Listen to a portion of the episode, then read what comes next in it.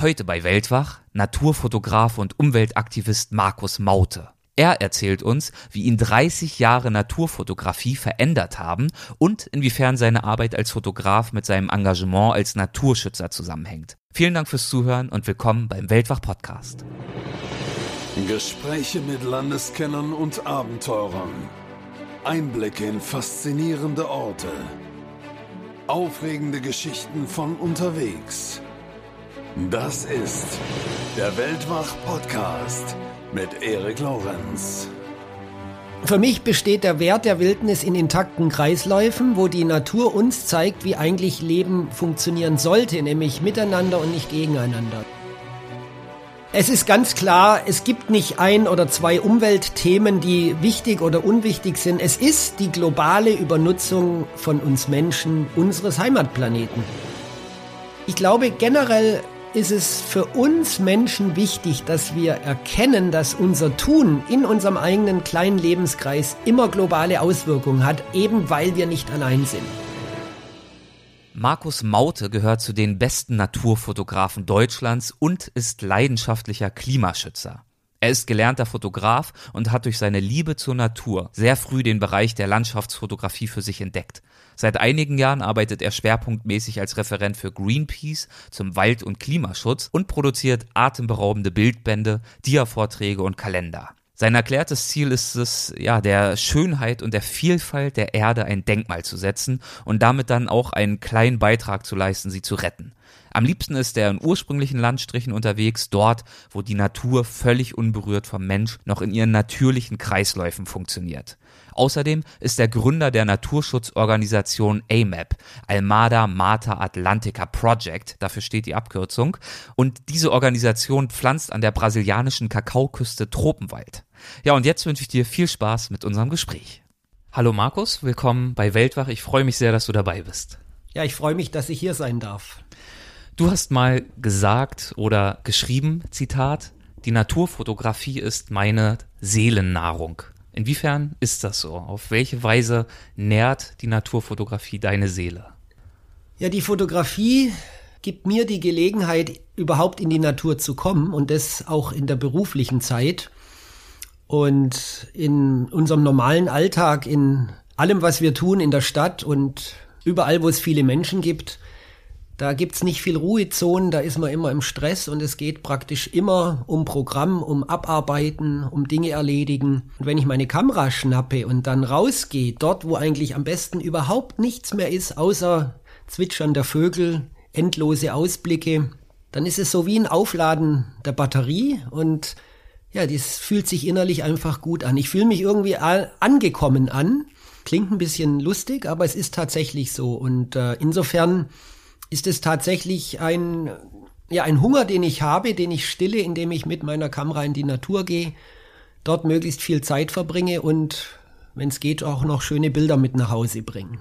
Worin liegt denn für dich die Magie des Fotos? Also du hast jetzt schon grob umrissen, dass es ein fast ein Vorwand ist, in die Natur raus zu können, aber auch das Foto an sich hat ja einen sehr großen Wert für dich.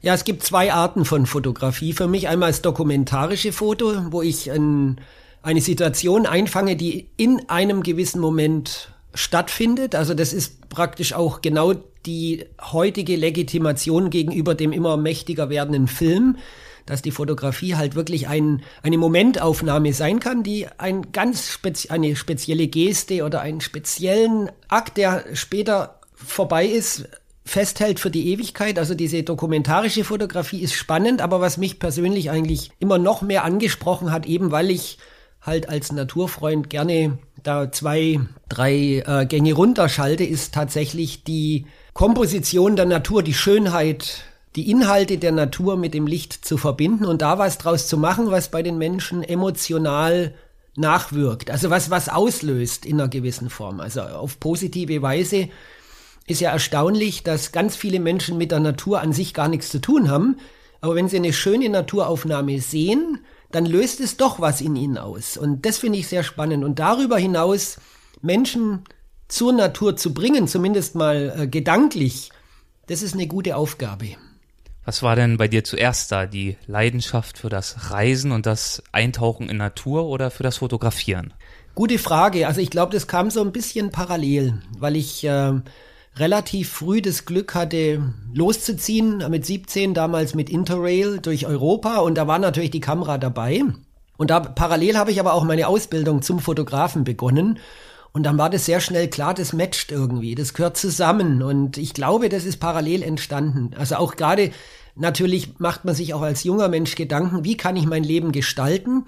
Und da habe ich von Anfang an eine Chance gesehen, dieses, diese Sehnsucht des Reisens, des Abenteuererlebens mit irgendwie was Broterwerbmäßigem verbinden zu können. Also die Kamera und das Interrail-Ticket, das hat von Anfang an eigentlich gut gut gematcht. Das heißt, auf diesem Weg durch Europa hast du die erst, das erste Mal diese Idee gehabt. Ich glaube, es ging ja sogar noch weiter bis nach Afrika auf dieser Reise. Ja, also soweit man halt durfte mit dem Ticket bis ja. nach Marokko und das war damals schon sehr weit weg. Gell? Das. Und was hat diese Reise mit dir gemacht?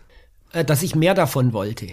Also gerade auch na, nach Marokko zu kommen, in diese andere Welt mit 17 das war schon spannend, weil ich vieles auch noch gar nicht begriffen habe, wie es da so vor sich geht und trotzdem irgendwie alles aufgesogen habe.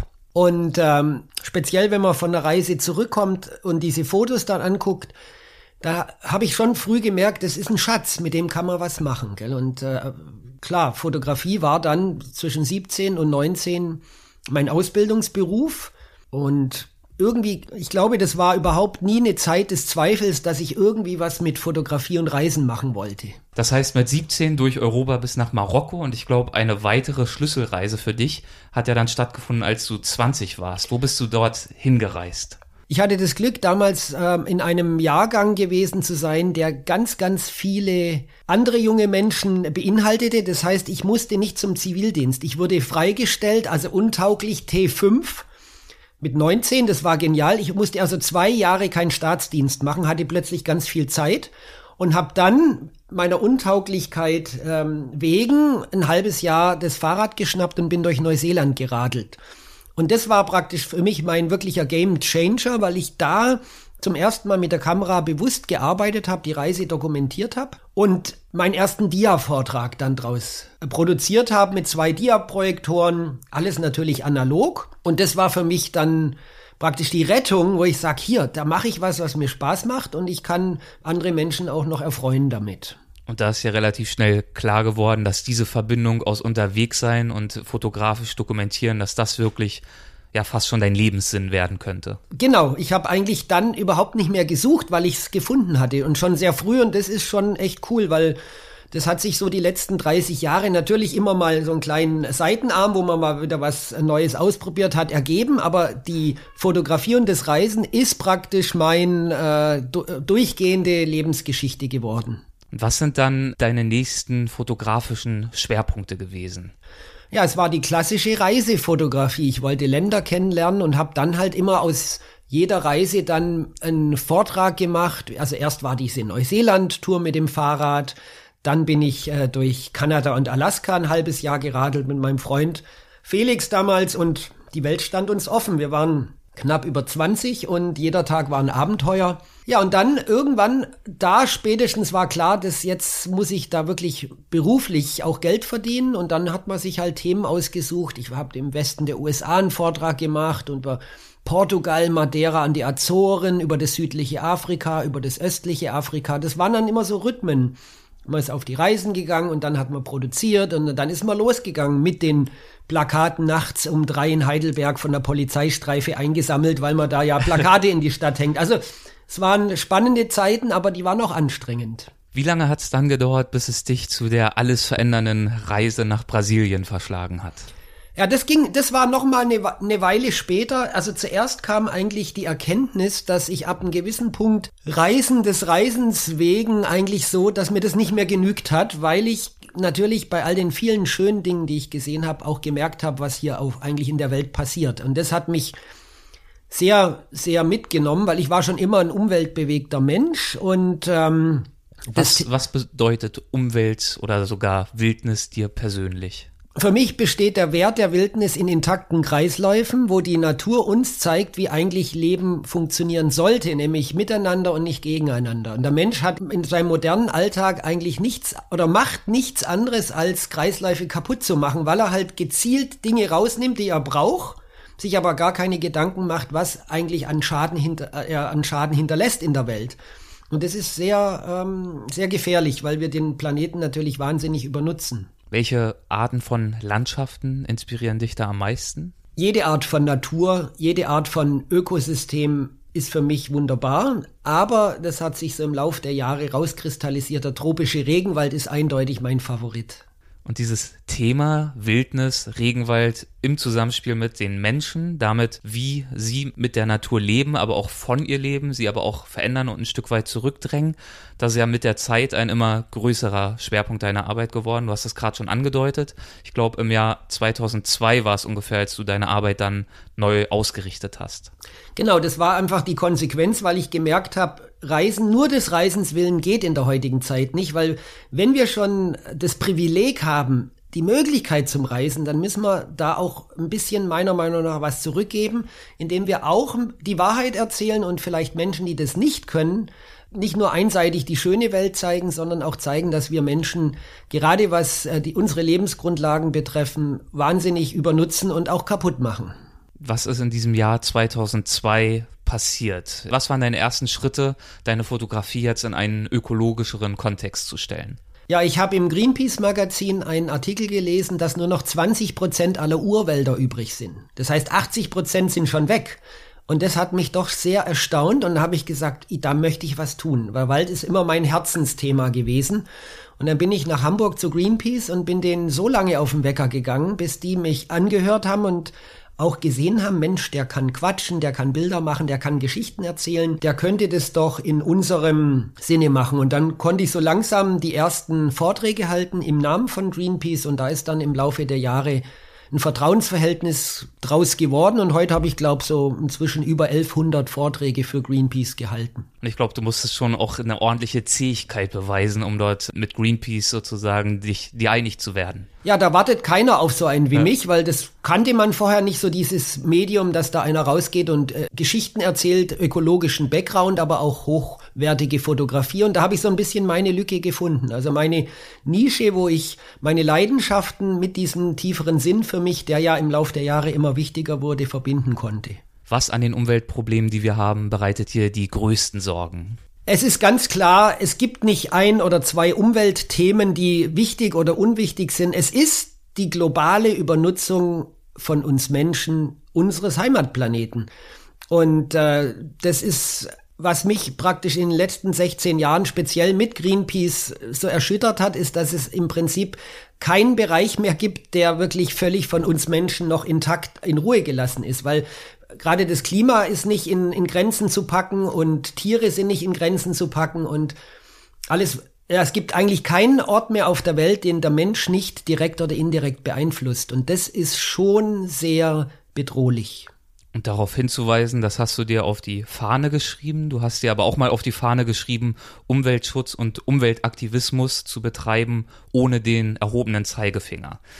Wie kann das gelingen und wie versuchst du diesem Ziel gerecht zu werden? Das ist sehr schwierig. Also zum einen, ähm, der Zeigefinger ist natürlich immer deswegen auch leicht da, weil, da, weil viele Menschen dann sagen, ah, guck mal, der reist um die Welt und der glaubt alles besser zu wissen und dann steigt er noch ins Flugzeug und tut CO2 in die Luft blasen und gleichzeitig erzählt er was vom Klimawandel. Gibt es diese Reaktion des Öfteren? Äh, zum Glück nicht allzu häufig, aber ich ziehe natürlich, wenn ich unter Greenpeace, äh, unter dem Greenpeace-Banner unterwegs bin, auch eher Menschen an, die eine ähnliche Ideologie haben. Aber ich weiß auch, dass es genug da draußen gibt, die mich da sehr als Heuchler und sonstiges betitulieren. Da bin ich aber inzwischen stark genug, das ähm, letztendlich zu akzeptieren.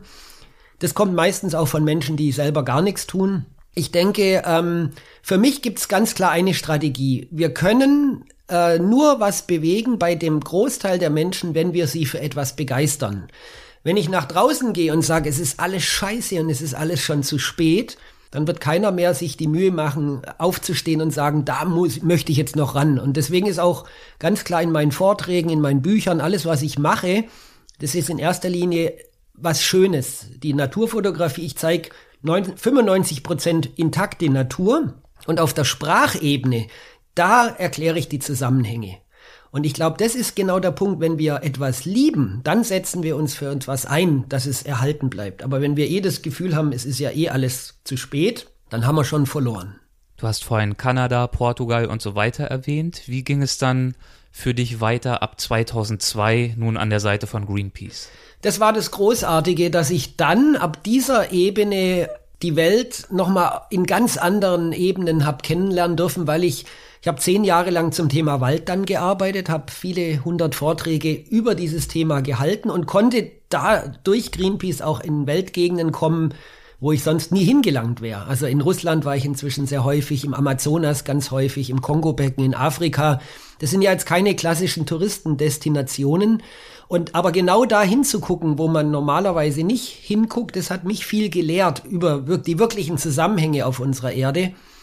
Und äh, das hat mich sehr bereichert. Was waren dann die weiteren Themen? Was war so eine Reise, die für dich hervorsticht, vielleicht auch nochmal ein Schlüsselmoment war bei deiner Arbeit, das auf eine neue Ebene zu heben? Also schon ganz am Anfang, die allererste Reise für Greenpeace, die führte mich in das Kongo-Becken nach Afrika, in den zweitgrößten Tropenwald, nach Gabun und Kamerun. Und diese Reise hat mich mental und körperlich so gefordert. Ich war also wirklich, ich bin fast zerbröselt nach Hause gekommen. Ich war echt am Ende einmal die Korruption zu erleben in diesen Ländern, diese Ausbeutung der Natur, die Unterdrückung der Urbevölkerung, all diese Dinge, die, die man so eigentlich gar nicht sehen will. Andererseits aber auch diese Fülle an Leben im Wald und die äh, Gorillas und die Waldelefanten das war auch so großartig und die Geschichten, die ich da erzählen wollte, die haben mich so bereichert, dass ich da mich selber so gestählt habe. Da war mir nachher klar, also ich kann jetzt eigentlich fast überall hin. Überall auf der Welt hin, wo ich mich vielleicht vorher nicht getraut habe. Und du hast dich an sehr extreme Orte getraut. Fällt dir ein Beispiel ein für ein Foto, ähm, das einzufangen ganz besonders aufwendig gewesen ist? Also für ein Foto wochenlang äh, zu suchen, das mache ich so selten, weil ich das von meinem Zeitablauf kaum hinbekomme von meinen Projekten. Also wie jetzt zum Beispiel ein Tierfotograf, der dann Monate oder gar Jahre auf sein Moment wartet, das kann ich natürlich nicht. Aber ich habe mir dann schon äh, Ziele ausgesucht, die intensiv waren, wo ich dann wochenlang gewandert bin, gerade in Papua-Neuguinea auf dem Vulkan, wo ich äh, viele Tage unterwegs war oder auch in anderen Gebieten, gerade meistens auch im tropischen Regenwald, weil da gibt's ja keine Straßen, da kann man nicht mal mit dem Jeep kurz durchfahren, sondern wenn man da irgendwo hin möchte, dann muss man Geduld haben. Und das ist schon äh, eine Besonderheit des Reisens, eine intensive Art des Reisens. Und fällt dir ein Beispiel ein für ein Foto, das in den letzten Jahren entstanden ist, das dir da ganz besonders viel bedeutet? Also mein Lieblingsfoto, wo ich sehr lange drauf gewartet habe, war die Möglichkeit, einen roten Ara zu fotografieren. Das ist mein Lieblingstier. Und das ist mir in Brasilien ermöglicht worden. Witzigerweise eigentlich an einer eher touristischen Stelle, wo ich dann einfach nur drei, vier Tage lang die Tiere beobachten konnte. Ähm, oftmals ist es ja so, dass man Motive sucht und nicht weiß, wo sie sind, aber wenn man sie dann mal hat, dann geht's tatsächlich relativ einfach heute. Das ist einerseits schade, weil sehr viele Gegenden heute mit Straßen erreichbar sind. Andererseits äh, hat man natürlich die Möglichkeit oder hat heute jeder fast die Möglichkeit, viele Bilder mit nach Hause zu bringen, die vielleicht vor 10, 15 Jahren so noch nicht möglich gewesen sind. Was zeigt dieses Bild?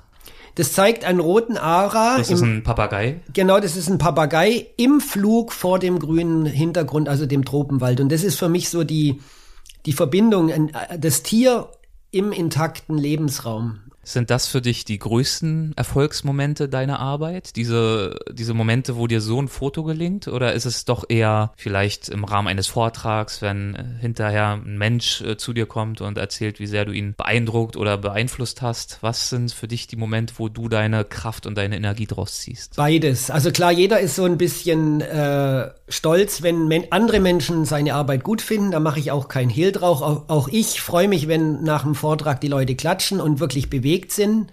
Und da gibt es natürlich auch Unterschiede. Es gibt die Menschen, die, die sehr, sehr stark bewegt sind, weil sie halt ähnlich ticken wie ich.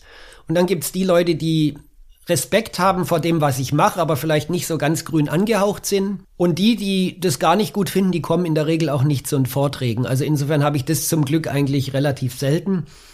Aber natürlich äh, ist es ganz klar, wenn man jetzt nach äh, über 30 Jahren als Naturfotograf ins Archiv guckt, dann hat man schon so seine Lieblingsbilder eben wieder rote Ara oder die Eule, die über den Schnee fliegt oder gewisse Lichtstimmungen in einem gewissen Erdteil. Ähm, das sind Dinge, die bewegen einen auch dazu weiterzumachen. Und dann, ich habe es vorhin schon mal kurz angesprochen, ging es für dich nach Brasilien. 2012 war es. Ich weiß nicht, ob das deine erste Brasilienreise war. War es nicht. Aber es war zumindest die ausschlaggebende, nämlich eine Reise, die dein Leben ziemlich stark verändert hat. Was hat dich denn damals überhaupt dorthin gezogen? Ja, das war der Auftrag mit Greenpeace zusammen, einen Vortrag zu machen, nicht nur über den Lebensraum Wald, sondern über alle Lebensräume der Erde. Da wollten wir mal zeigen, was hat eigentlich die Erde für Ökosysteme für uns Menschen zu bieten. Aber es war praktisch in dem Rahmen natürlich wieder das Thema Wald, sonst fährt man meistens nicht nach Brasilien. Gibt zwar da auch noch andere Ökosysteme, aber natürlich mit dem Amazonas und dem Mata Atlantica Küstenregenwald sind zwei der wichtigsten Waldsysteme in Brasilien enthalten. Und ich bin damals mit meinem Freund Luis, der ist äh, Biologe und hat die Brasilien-Expedition für mich organisiert an den Mata Atlantica Küstenregenwald gefahren. Ich kannte den davor gar nicht, dass es den gibt. Vielleicht auch deswegen, weil da fast nichts mehr übrig ist. Also da sind heute noch sieben, acht Prozent. Über das restliche Gebiet sind heute Rinderweiden und 70 Prozent der Brasilianer, die da leben, weil die haben sich natürlich zuerst an der Küste angesiedelt. Und wir sind da hingekommen, weil ich den Louis gebeten hatte, eine Tierart zu organisieren, dass ich die fotografieren kann, die vom Aussterben bedroht ist, weil es halt immer weniger Lebensraum gibt. Und da kam ich an die Kakaoküste in Bahia. Das ist ein Bundesstaat. Das ist ein Bundesstaat, zweieinhalb Mal so groß wie Deutschland. Und Kakaoküste hört sich schon spannend an, für mich auch als Schokoladenfreund. Viel wusste ich nicht darüber und dann war ich überrascht, wir sind auf einer Kakaofarm gelandet, die Fazenda Almada. Und da war eine, eine Frau, die uns willkommen geheißen hat, die praktisch die Besitzerin. Die Farm ist seit über 200 Jahren in Besitz dieser Familie.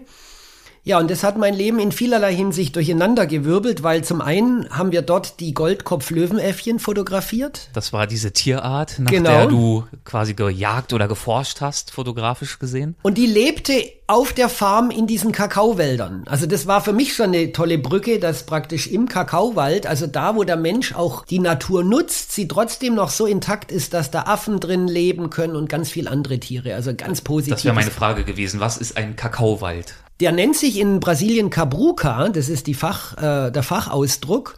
Und das ist eigentlich nichts anderes, als dass man damals, als die ersten Siedler dahin gekommen sind, die großen Bäume der Mata Atlantica hat stehen lassen. Nur am Waldboden haben die Platz geschaffen. Und da wachsen heute die Kakaobäumchen, die werden so in der Regel vier, maximal fünf Meter hoch. Das heißt, der Kreislauf der Natur ist ein bisschen eingeschränkt, aber nicht zerbrochen worden. Die Äffchen fühlen sich in den Kakaowäldern wohl und Außerhalb der Kakaoanbaufläche ist der Mata Atlantica halt weitestgehend zerstört worden. Das heißt, der Schokoladenanbau hat weite Teile in dieser Region dieses Ökosystems überhaupt gerettet. Und das heißt auch, dass ich mir unter dieser Farm jetzt keine großen Ackerfelder oder dergleichen vorstellen kann oder muss, sondern ein paar Gebäude, Regenwald, und Grassteppe oder wie kann ich mir das bildlich vorstellen, diese Anlage? Das ist genau fast wie du sagtest, also der, das, wo die Menschen Ertrag bekommen, ist der Wald und das ist das Tolle. Also da ist jetzt keine Rinderweide, die haben die natürlich auch in kleinen, aber in ganz kleinen äh, Strukturen, sondern es ist der Wald, der dem Menschen das Einkommen bringt. Und das ist für mich deswegen auch so ein tolles Beispiel, dass es halt eben auch mit der Natur geht und nicht gegen sie. Ich kann mir vorstellen, dass schon allein die Farm für dich direkt ein mehr oder weniger magischer Ort war. Es war ein wahnsinns magischer Ort, schien mir wie aus der Zeit gefallen. Aber ganz klar, noch magischer war die Besitzerin der Farm für mich. Ja, die heute meine Ehefrau ist. Gell? Wir haben uns praktisch getroffen, sofort ineinander verliebt und so kam es eigentlich aus dem Nichts raus, dass ich zum Fotografen und Referenten noch zum Kakaofarmer wurde. Wahnsinn. Wie, wie ging das dann weiter? Bist du einfach direkt dort geblieben oder hast du erstmal deine Reise fortgesetzt? Wie hat sich das weiterentwickelt? Ja, das kann man echt sich nicht ausdenken. Das war wirklich natürlich auch, wo wir uns zuerst getroffen haben, hat keiner gedacht, ein Deutscher und, und eine Brasilianerin, das kann nicht klappen mit so unterschiedlichen Leben. Aber wir haben dann, oder ich habe auch der Juliana sehr schnell bewiesen, dass äh, Regenwald und ähm, sie als die schönste Frau der Welt für mich durchaus eine Wertigkeit haben. Und wir haben uns nach der Reise bin ich wieder zu ihr gegangen. Also ich war, war zwischendurch mal mit dem äh, Louis noch woanders und dann ist er nach Hause geflogen und ich bin gleich zurück auf die Fazenda Almada, um dann halt ihr auch zu zeigen, dass das für mich wichtig ist. Und es hat dann wirklich, es ist relativ schnell gegangen, wo wir einfach gesagt haben, wir probieren es mal. Und es hat einfach funktioniert. Und natürlich ist sowas ganz äh, mit ganz vielen Ebenen behaftet, wenn dann zwei Leben zusammenkommen, die auch so unterschiedlich sind. Aber da zeigt es mir auch, wo ein Wille ist, ist auch ein Weg. Und wir haben es tatsächlich zumindest ich bin ja jetzt sechs Jahre da, geschafft, diese Farm so weit zu stabilisieren, dass wir eine gewisse Hoffnung haben, dass wir sie auch in der Zukunft halten können, weil man muss einfach wissen, dass die Kakaoproduktion in Brasilien wirtschaftlich gesehen ziemlich auf dem Boden war. Da gab es ganz viele Probleme. Vor 20 Jahren ist ein Pilz eingeführt worden, der ganz große Ernteausfälle zur Folge hatte. Viele dieser früher sehr reichen Kakaofarmer sind ziemlich schnell pleite gegangen, haben sich auch zum Teil das Leben genommen. Dann fallende Weltmarktpreise. Also da kam ein Unglück zum anderen und auch die Farm meiner Frau, die war wirtschaftlich praktisch tot. Und wir versuchen halt jetzt mit äh, neuen Methoden, also eigentlich nicht neu, sondern den ursprünglichen Methoden, nämlich wirklich biodynamisch, naturnah den Kakao anzubauen und mit Ökotourismus das äh, ganze Schiff rumzureißen und äh, nicht, also von den Klippen weg hin wieder aufs offene Meer, dass es weitergehen kann. Ökotourismus, inwiefern? Also wir haben das Glück, dass auf dieser Farm ein wunderbar fast 200 Jahre altes Haupthaus im Kolonialstil erhalten ist. Gibt's nicht mehr viele von diesen Gebäuden und äh, das war dann auch schon so, dass es noch wunderschön war, wo ich ankam, aber es war halt schon 20, 25 Jahre nicht mehr richtig gepflegt. Ja, dann haben wir das bisschen, was ich an für die Rente angespart hatte bis dato, haben wir gesagt, komm, das nehmen wir jetzt und haben es komplett renoviert. Und es ist jetzt praktisch so eine familiengeführte Pusada, also ein Gästehaus für Menschen, die die Natur erleben wollen, die bei uns kommen wollen, die Äffchen angucken, den Wald und die, wir haben ja super tolle Sandstrände in Bahia. Und das soll uns mehr oder weniger helfen in den Phasen, wo es halt mit dem Kakao nicht so läuft. Und da kommen wir eigentlich an den Punkt, der auch für mich immer so ein bisschen kritisch ist, weil auch wir spüren den Klimawandel in Bahia. Wir hatten 2016 eine Dürre von acht Monaten, hat es nicht geregnet.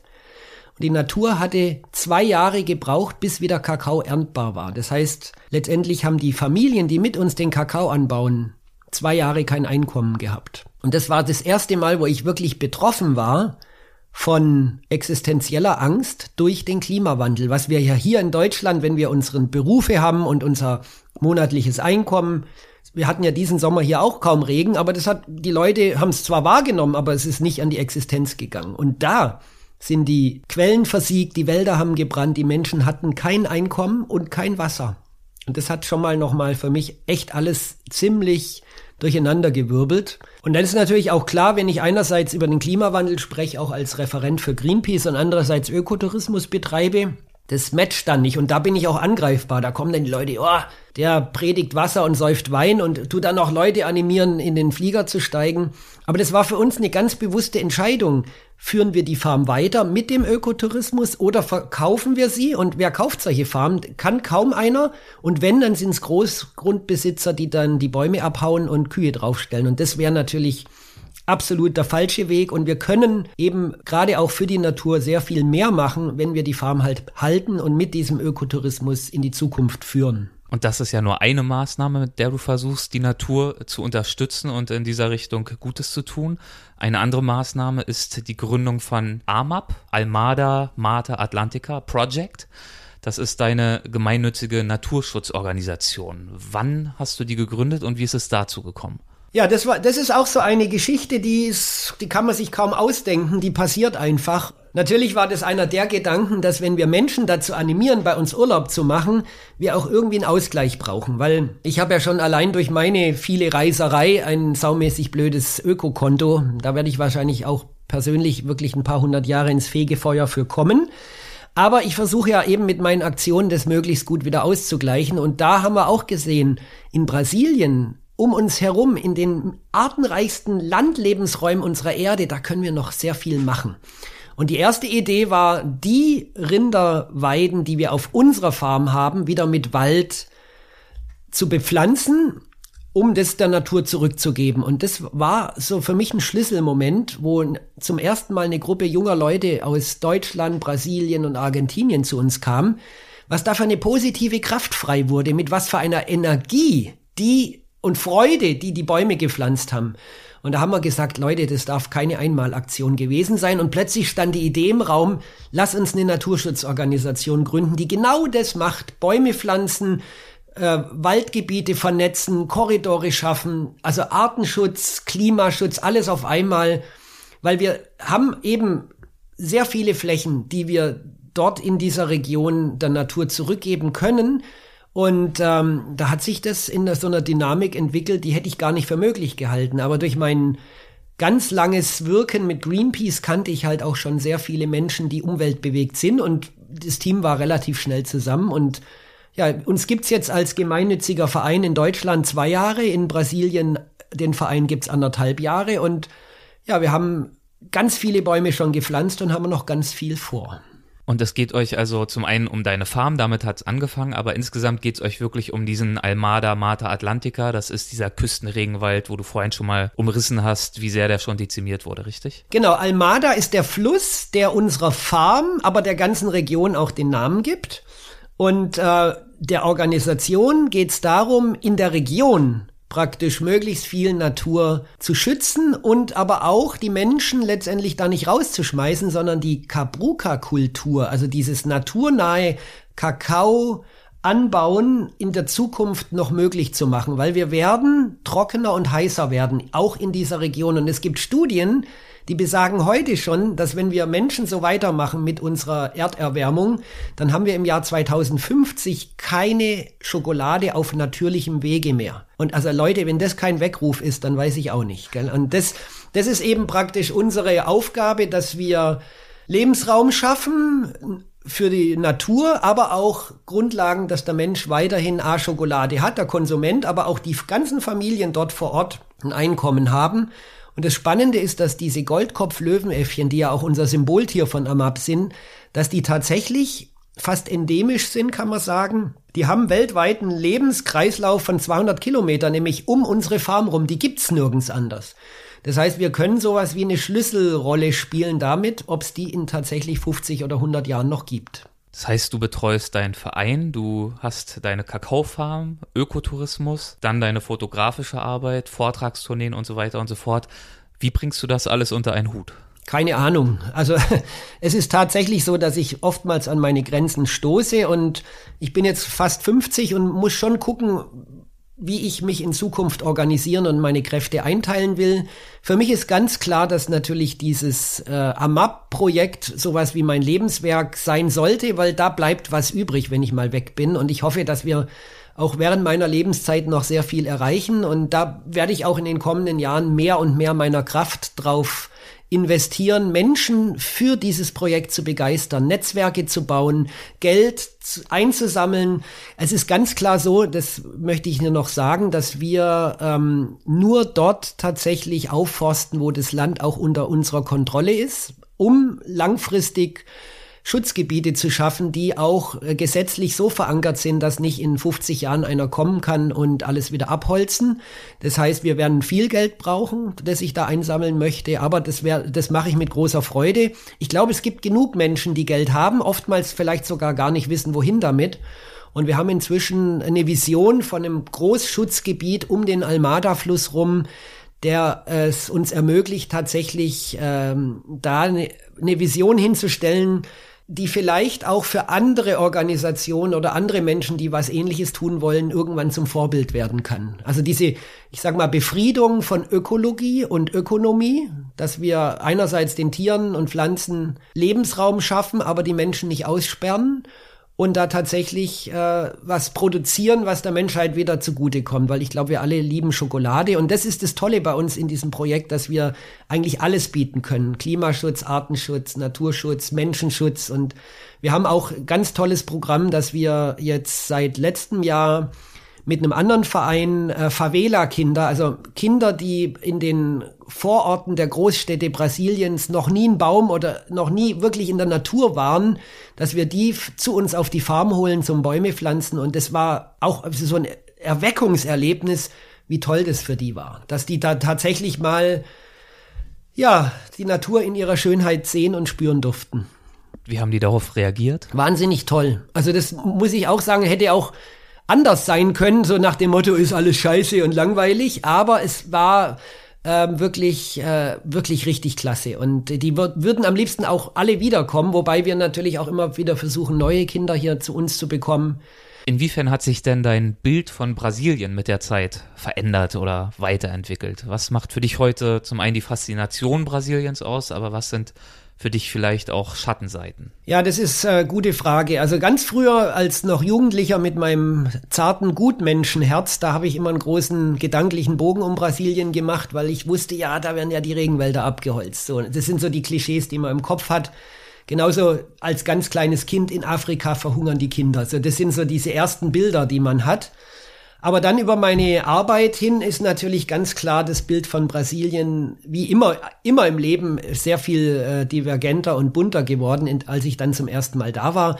Brasilien ist ein Universum. Das ist 22 mal so groß wie Deutschland. Es beinhaltet fünf verschiedene Ökosysteme. Brasilien ist nach wie vor das naturreichste Land der Erde, aber Brasilien hat halt auch die größte Naturzerstörung der Erde. Und das ist genau diese Hassliebe, die mich heute mit verbindet, dass ich total fasziniert bin von dieser Reichhaltigkeit der Natur, die ja im, in Form des Amazonas auch weltweite Auswirkungen aufs Klima hat. Also der Amazonas schafft neben den Meeresströmungen unser Weltklima. Und äh, wir wissen, seit Ende der 70er Jahre zerstören wir diesen Wald inzwischen mit bedrohlichen Ausmaßen. Aber wir zerstören nicht nur den Regenwald, wir zerstören auch die Savanne in Brasilien.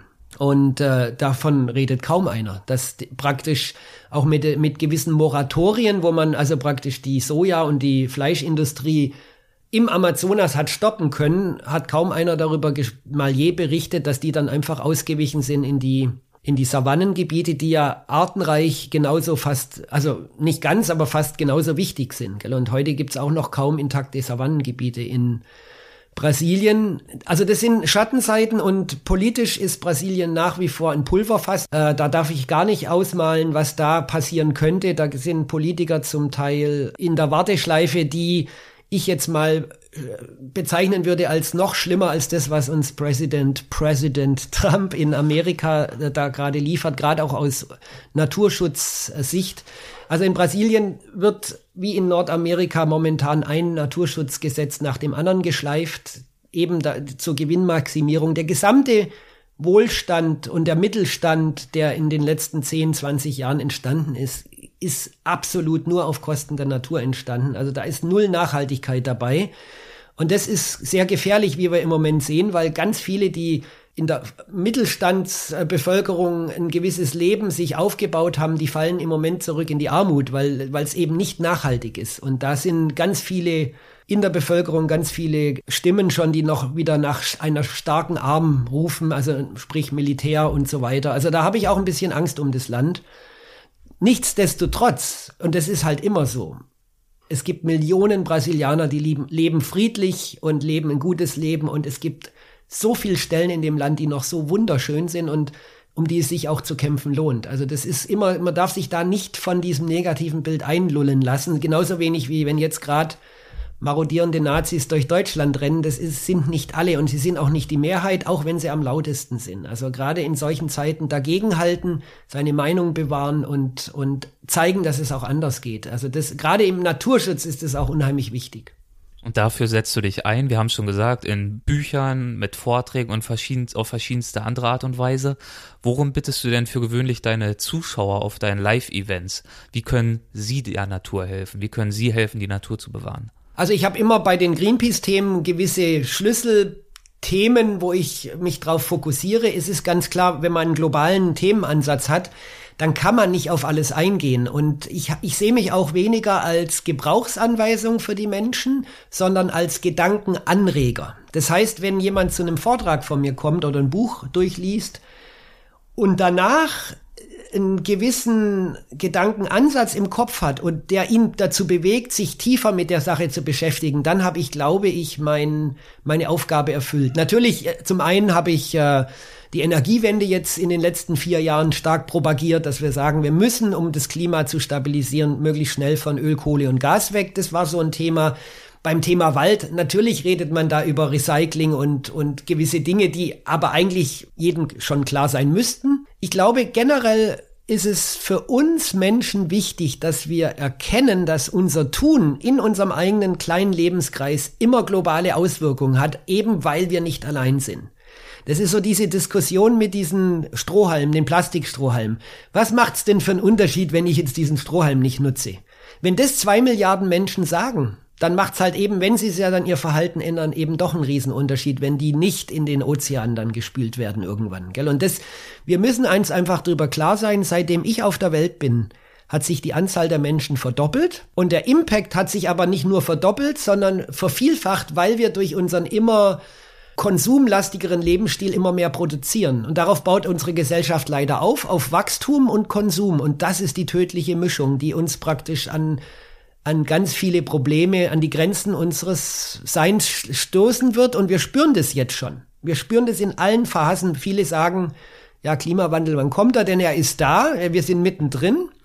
Und der Klimawandel ist nichts anderes als das Symptom für unseren falschen Lebensstil. Und ähm, deswegen müssen wir auch, wenn wir gegen den Klimawandel vorgehen, klar, Öl, Kohle und Gas im Boden lassen, das sind Selbstverständlichkeiten für mich, aber wir müssen auch ganz klar gucken, wie treten wir in unserem Alltag auf? Wie konsumieren wir? Wie wollen wir unterwegs sein? Wie, was essen wir? Ganz wichtiger Faktor. Die Agrarindustrie weltweit ist einer der größten Problemfelder, die wir haben. Und ähm, diese Zusammenhänge zu rüberzubringen, das versuche ich anhand, indem ich einfach schöne Bilder zeige und die Geschichten so beiläufig dann einbringe.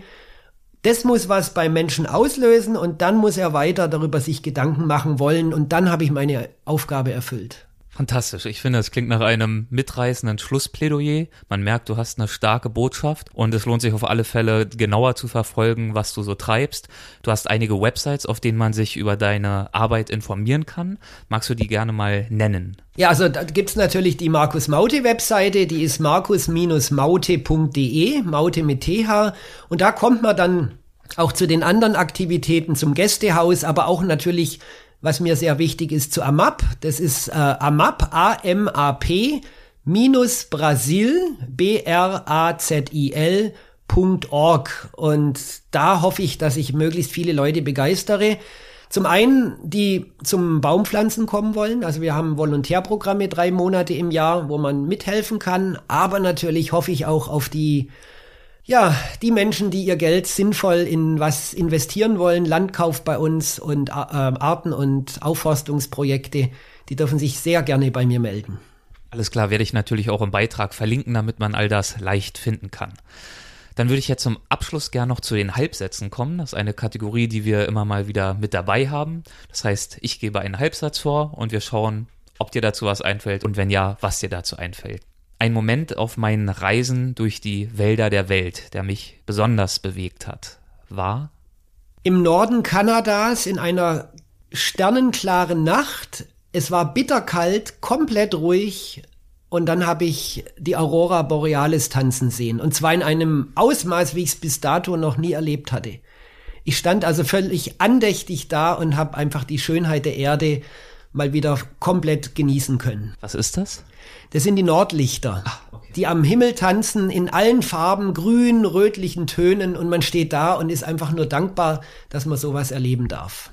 Einen meiner schönsten Sonnenaufgänge habe ich erlebt, als ich ich habe das Glück, tausende von Sonnenaufgängen, die wirklich wunderschön waren, zu erleben. Das ist fast schwer, ist da einen rauszusuchen, eben weil ich natürlich als Naturfotograf speziell auch in den letzten Jahren viel mit blauen Stunden arbeite. Das heißt also die halbe Stunde vor Sonnenaufgang und die halbe Stunde nach Sonnenuntergang. Dementsprechend ist eigentlich jeder Sonnenaufgang, den ich in der Wildnis erleben darf, ein besonderer. In einem Interview habe ich, glaube ich, gelesen von einem Sonnenaufgang, den du erlebt hast in Nepal, als du dort unterwegs warst. Ja, das war schon was ganz Besonderes, wobei da auch wiederum die Zeit davor sehr magisch war, weil ich äh, morgens um vier den Kanchenjunga fotografieren durfte, praktisch den dritthöchsten Berg unserer Erde. Da hat sich im, in der ersten Dämmerung so ganz langsam das Bergmassiv rausgeschält und dann stand aber noch in der Langzeitbelichtung die Milchstraße drüber. Und das ist schon was ganz Gewaltiges. Du hast da so 8.500 Meter hohe Berge vor dir und dann dieses, diese Fülle an Sternen und diese Weite und dieses Monumentale. Also da wird man ganz klein und andächtig und sind unvergessliche Momente und die kann man auch mit keinem Geld der Welt bezahlen. Eine Reise ist für mich in Anführungszeichen gelungen, wenn wenn ich gesund wieder nach Hause komme und wenn ich viele Erlebnisse hatte, die mich bereichern, die mich klüger machen und von der ich auch mit meinen Bildern anderen Menschen davon berichten kann. Ein intensives Leben zu führen bedeutet für mich? Meinem Herzen zu folgen und die Dinge zu tun, von denen ich glaube, dass sie gut sind. Unter einem Abenteuer verstehe ich? Dinge zu erleben, die, mit denen ich so nicht gerechnet habe, die nicht planbar sind und die aufgrund eines Ablaufes zu mir kommen und ich nicht zu ihnen gehe. Unter Nachhaltigkeit verstehe ich? Nachhaltigkeit ist ein großes, wichtiges Wort, das ich versuche in meinem Leben möglichst wichtig zu machen, merke aber auch, wie schwierig es ist, eben gerade aufgrund meiner Lebensstruktur. Nachhaltigkeit ist für mich das Schlüsselwort, wenn es darum geht, ob unsere Spezies auf diesem Planeten noch in 100 Jahren da sein wird oder nicht. Also das ist es wahrscheinlich die wichtigste Sache, wenn es um die Zukunftsfähigkeit der Menschheit geht. Als meinen bisher größten Erfolg betrachte ich, dass ich im Moment das Glück habe, dass es über meine Arbeit einen Film im Kino geben wird. Ich habe zwar keine Ahnung, in wie viele und ob der jetzt von vielen Menschen gesehen wird, aber das macht mich ein bisschen stolz, dass mein neues Projekt an den Rändern der Welt auch als Filmversion da sein wird. Und über dieses Projekt, das ich ganz besonders hervorragend finde, werden wir in der nächsten Folge sprechen, die in einigen Wochen ausgestrahlt wird. Dann jetzt zu dieser Folge die allerletzte Frage, der allerletzte Halbsatz. Wenn ich an die Zukunft denke, dann denke ich an meine zweijährige Tochter Annabelle, gucke ihr in die Augen und sehe, was für Lebensfreude in ihr steckt und dann weiß ich, warum ich das tue, was ich tue, nämlich meinen Teil dazu beizutragen, dass auch dieses Menschenkind hoffentlich in 30, 40 oder 50 Jahren noch einen menschenwürdigen, lebensfähigen Planeten als Grundlage für ihren Alltag hat. Dabei wünsche ich dir viel Erfolg. Markus, ich danke dir für deine Zeit. Es war sehr, sehr interessant mit dir. Dankeschön. Dankeschön. Das war mein Gespräch mit Markus Maute. Genauer genommen war es mein erstes Gespräch, denn die nächste Runde gibt es schon in wenigen Wochen. Dann kehrt Markus zum Weltwach-Podcast zurück und zwar mit einem brandneuen, ganz, ganz tollen Projekt mit dem Namen An den Rändern der Welt. Markus hat für dieses Projekt über Jahre hinweg indigene Volksstämme in Tropenwäldern, in Gebirgen, Savannen, Wüsten auf dem Ozean und im arktischen Eis besucht und porträtiert und das Ergebnis dieser aufwendigen Arbeit erscheint dieser Tage als Buch, als Kinofilm, als Vortrag, als Ausstellung und natürlich als ganz besonderes Highlight eben als Weltwachfolge.